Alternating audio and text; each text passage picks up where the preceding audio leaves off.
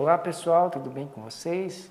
Hoje nós vamos juntos colocar os nossos olhos sobre o capítulo 12 e 13 do livro de João. No capítulo 12 começa falando uma história, é, continuação de uma história extraordinária que é, é Lázaro que agora está vivo, né? E ele então faz um jantar em Betânia e convida Jesus para estar ali. E nesse jantar, é, há alguns princípios extraordinários que a gente pode aprender para a nossa vida.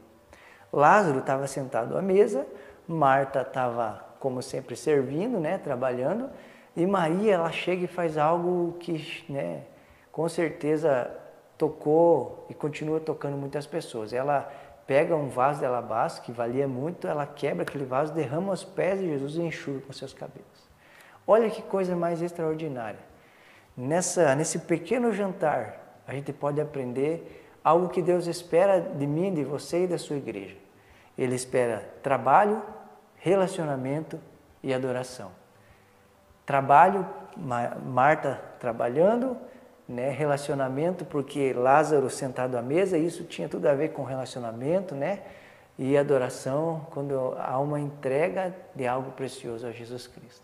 Que a gente possa ter esses princípios na nossa vida e viver isso constantemente. Que eu não seja só alguém que adora, mas de alguma maneira não trabalha, mas que eu possa fazer todas essas coisas, que minha vida seja é, baseado nisso, adoração, trabalho e relacionamento, adoração, trabalho e relacionamento, porque com certeza são coisas que Jesus espera de mim e de você, da sua igreja. É, outra coisa aqui que, que me chama a atenção é por que será que às vezes a gente não entrega coisas preciosas a Jesus? E com certeza a resposta é porque a gente faz cálculo, a gente faz conta, a gente põe no lápis. Essa mulher, Maria, ela tinha juntado isso durante o ano todo, com certeza isso era muito valoroso. E se ela fizesse continho, colocasse no lápis, talvez ela derramasse só um pouquinho, ou talvez ela não fizesse isso, porque custou muito caro. Mas ela, sem fazer cálculo ou conta, ela, ela entrega Jesus Cristo. Sabe por quê? que muitas pessoas às vezes chegam e fazem perguntas do tipo: eu dou o dízimo do líquido ou do bruto? Por trás dessa pergunta, na verdade, ela está dizendo algo interessante. Ela está dizendo assim: ó, qual é o mínimo que eu posso dar? Qual é o mínimo que eu posso entregar? E se a gente colocar, ficar fazendo conta, cálculo, a gente nunca vai fazer coisas extraordinárias para Jesus. Quero dizer para você: largue o lápis, largue a calculadora, faça coisas profundas e preciosas para Jesus Cristo. Outra coisa que me chama a atenção nesse texto é como a gente pode mascarar com palavras aquilo que está no nosso coração. Judas, quando vê ela fazendo isso, ele diz algo: Puxa, por que você fez isso? A gente podia dar para os pobres. Esse discurso talvez seja lindo, mas a grande verdade é que Jesus, conhecendo o seu coração, sabendo que ele era ladrão e que ele não estava, na verdade, se importando com os pobres, ele queria mais é gastar com ele. Né? Jesus então o adverte. Mas como eu posso, é, com palavras, dizer outra coisa que o meu coração está dizendo?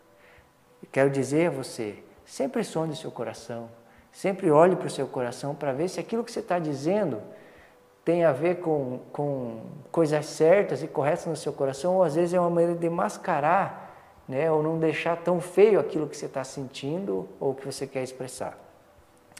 É, aqui no versículo 12 fala sobre a entrada triunfal de Jesus. Jesus entrando, né, é, sentado num jumentinho, como diz as Escrituras. Né? Isso era cumprimento das Escrituras. As Escrituras dizem que ele entraria com o jumentinho. Né? E, e algo que me chama a atenção é Nesses dias, os judeus viviam subjugados a Roma e qualquer motim, qualquer bolinho de pessoas era motivo para. Roma não gostava muito disso, né?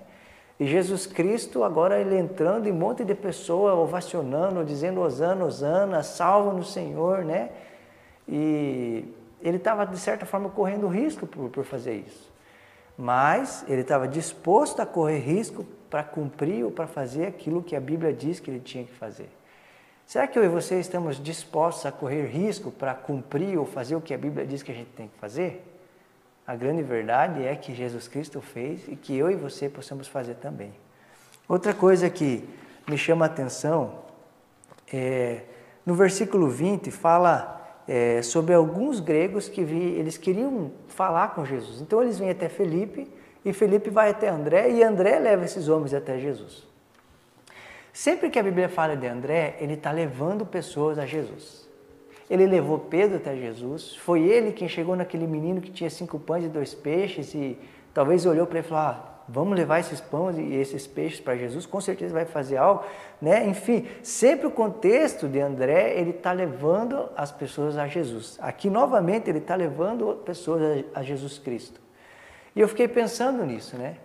O ministério de André, você não, não escuta falar, nossa, André fez coisas extraordinárias e poderosas. Na verdade, o ministério de André era um ministério, se é que eu posso dizer assim, escondidinho mas que com certeza trazia muito fruto ao reino de Deus.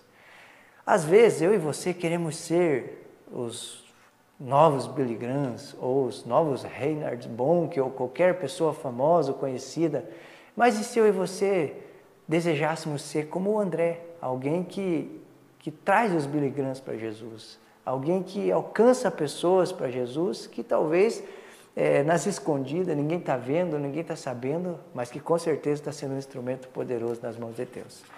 E aqui no capítulo 13, contra com certeza uma história que você conhece, que é Jesus lavando os pés dos discípulos, né?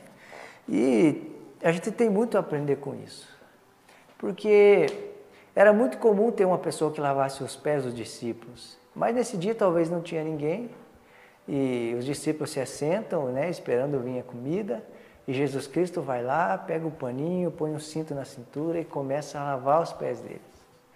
Né, eu fico pensando no coração desses discípulos, talvez o constrangimento deles, talvez eles começaram a pensar, meu Deus do céu, devia ser eu. E Jesus começa a lavar os pés dele. Pedro não quer muito, mas daí entende isso. Enfim, mas olha que coisa extraordinária.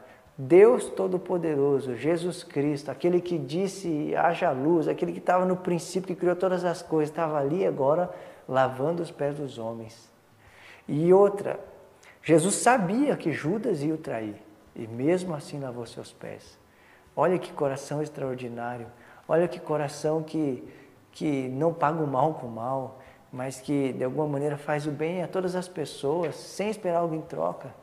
Porque se ele esperasse algo em troca, jamais faria isso, porque sabia que um ia o negar, o outro ia o trair, e os outros iam se dispersar, mas mesmo assim, Jesus Cristo lavou os pés de cada um. E olha o que diz no versículo é, 13: Vocês entendem o que eu, que eu lhe fiz?